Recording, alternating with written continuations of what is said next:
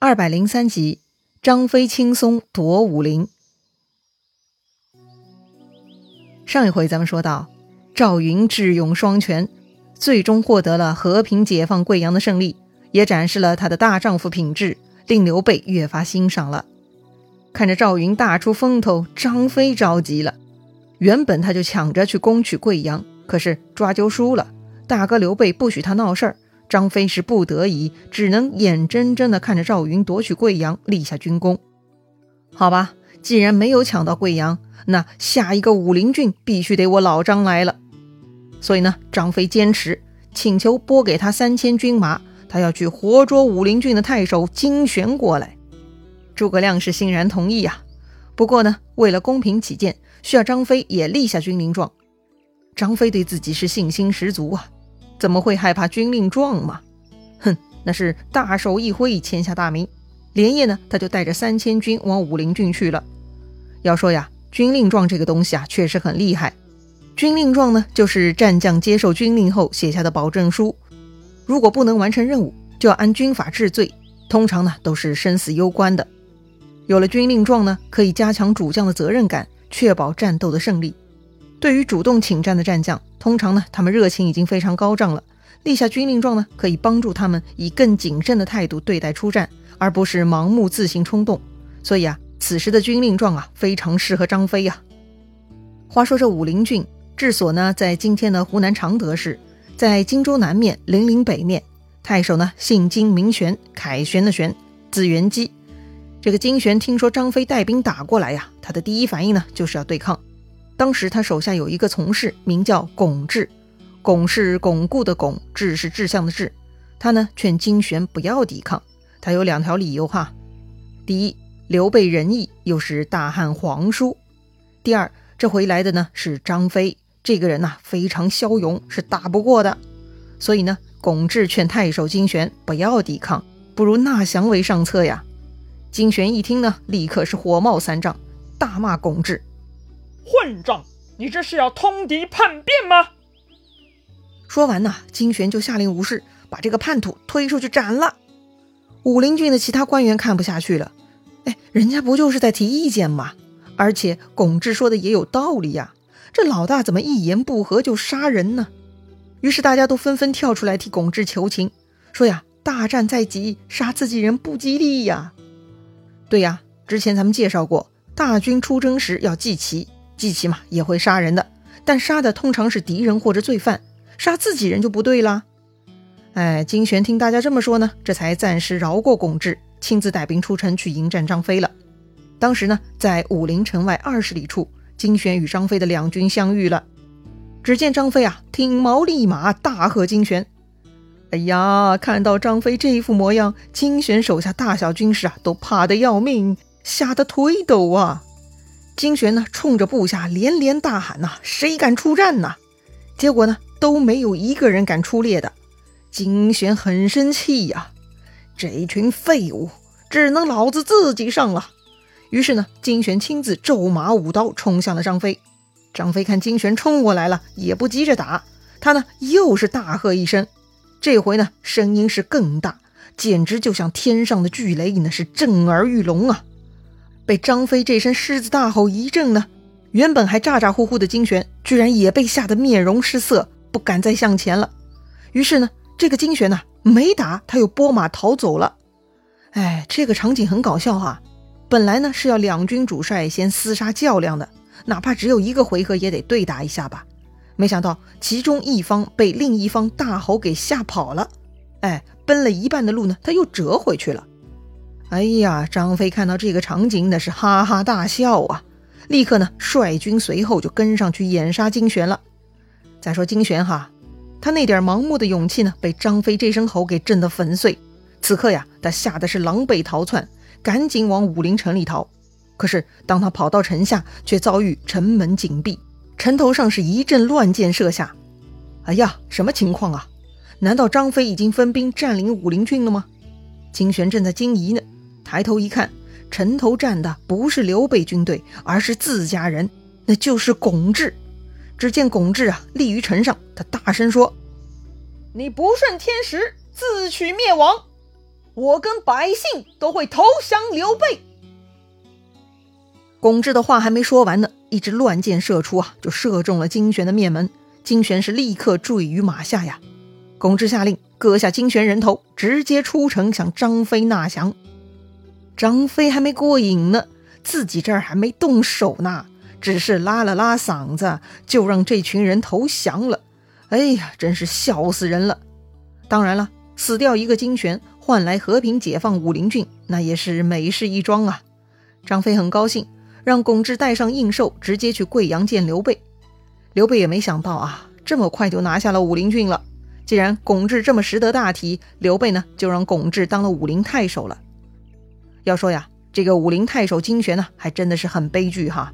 显然呢，他觉得投降刘备对自己不利，他想捍卫自己的生活，所以呢，他主张对抗。但是他的管理水平实在是烂透了，因此他手下人根本不跟他一条心。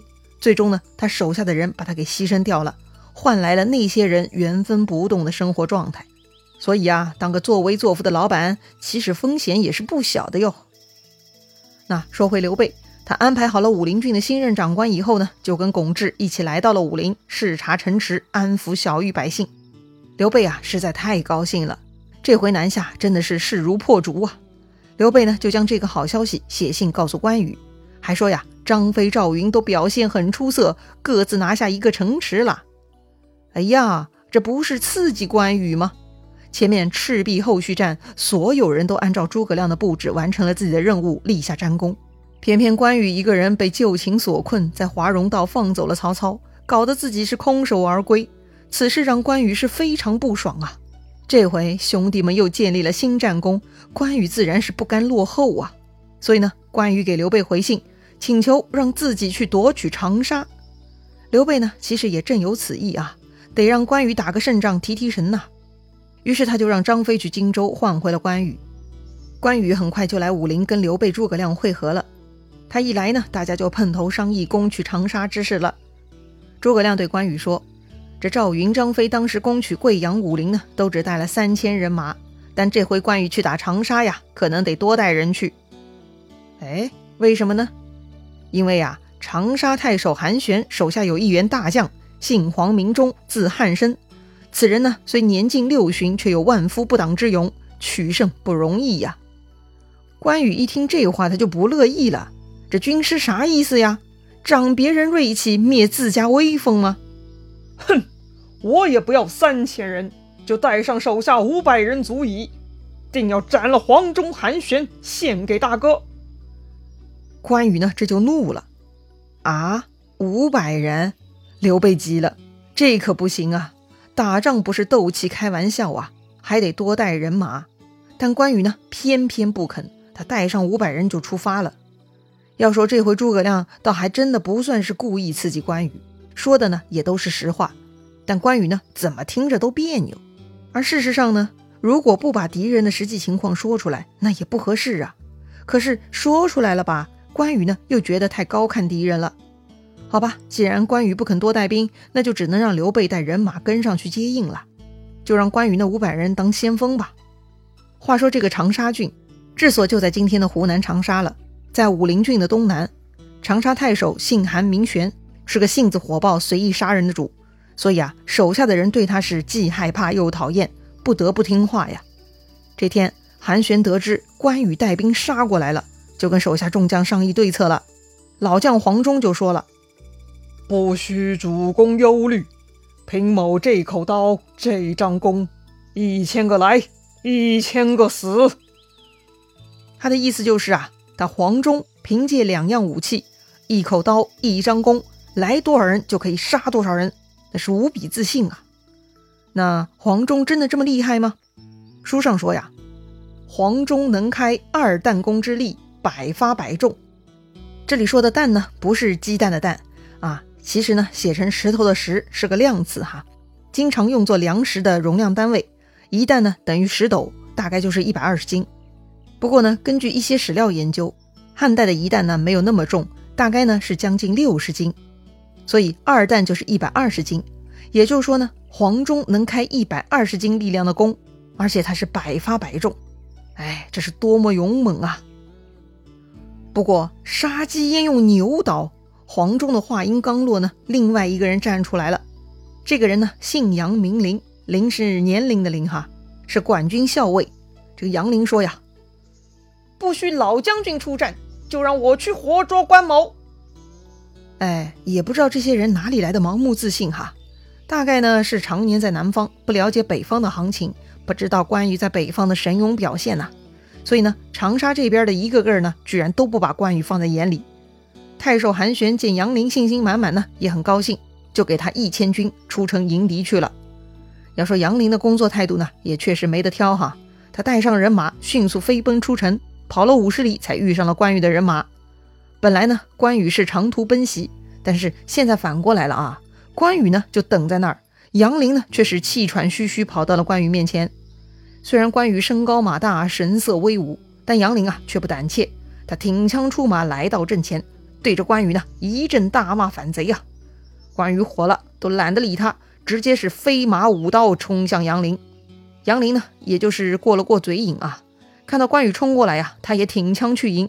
但是杨林顶了不到三个回合，他就被关羽手起刀落，砍落于马下，当场阵亡。哎呀，看到杨林一死呢，他手下众人就开始败逃了。关羽自然也不肯放过，一路追杀败兵，追到了长沙城下。韩玄听说杨林被杀，第一仗打败了，吓得赶紧让黄忠出战应付啊。黄忠呢也早料到杨林不济事，随时准备上战场的。此时韩玄吩咐黄忠呢，就立刻提刀纵马，带五百骑兵飞过吊桥，冲出城防来会关羽了。关羽看到城里头跑出来一个老将。想必呢，这就是黄忠了。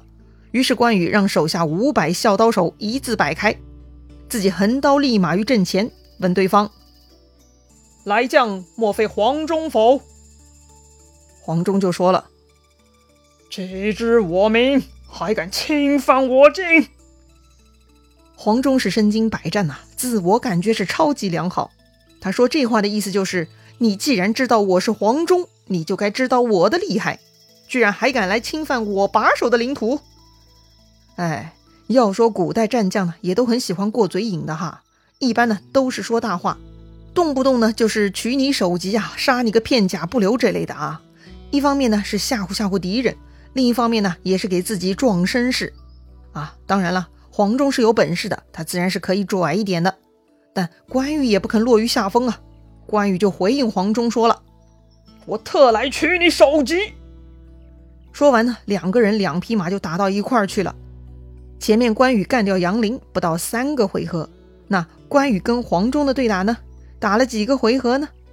哼，说出来真的很吓人啊！他俩呀，居然打了一百多个回合都还没分出胜负。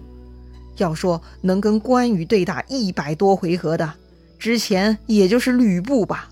果然这个黄忠很厉害呀。再说长沙太守韩玄。他派出黄忠呢，自己就上城楼观战了。此刻韩玄看到黄忠跟关羽居然打了一百多个回合，还没能制服对方，韩玄就慌了。毕竟黄忠年纪大呀，再打呢就是拼耐力了，黄忠要吃亏的呀。所以韩玄下令鸣金收兵，黄忠呢就收兵回城了。果然呐，被诸葛亮说中了，这个黄忠不好打呀。关羽也有些挠头了，那到底该如何对付黄忠呢？兄弟们都立下军功了，关羽肯落后吗？长沙该如何拿下呢？咱们下回再聊。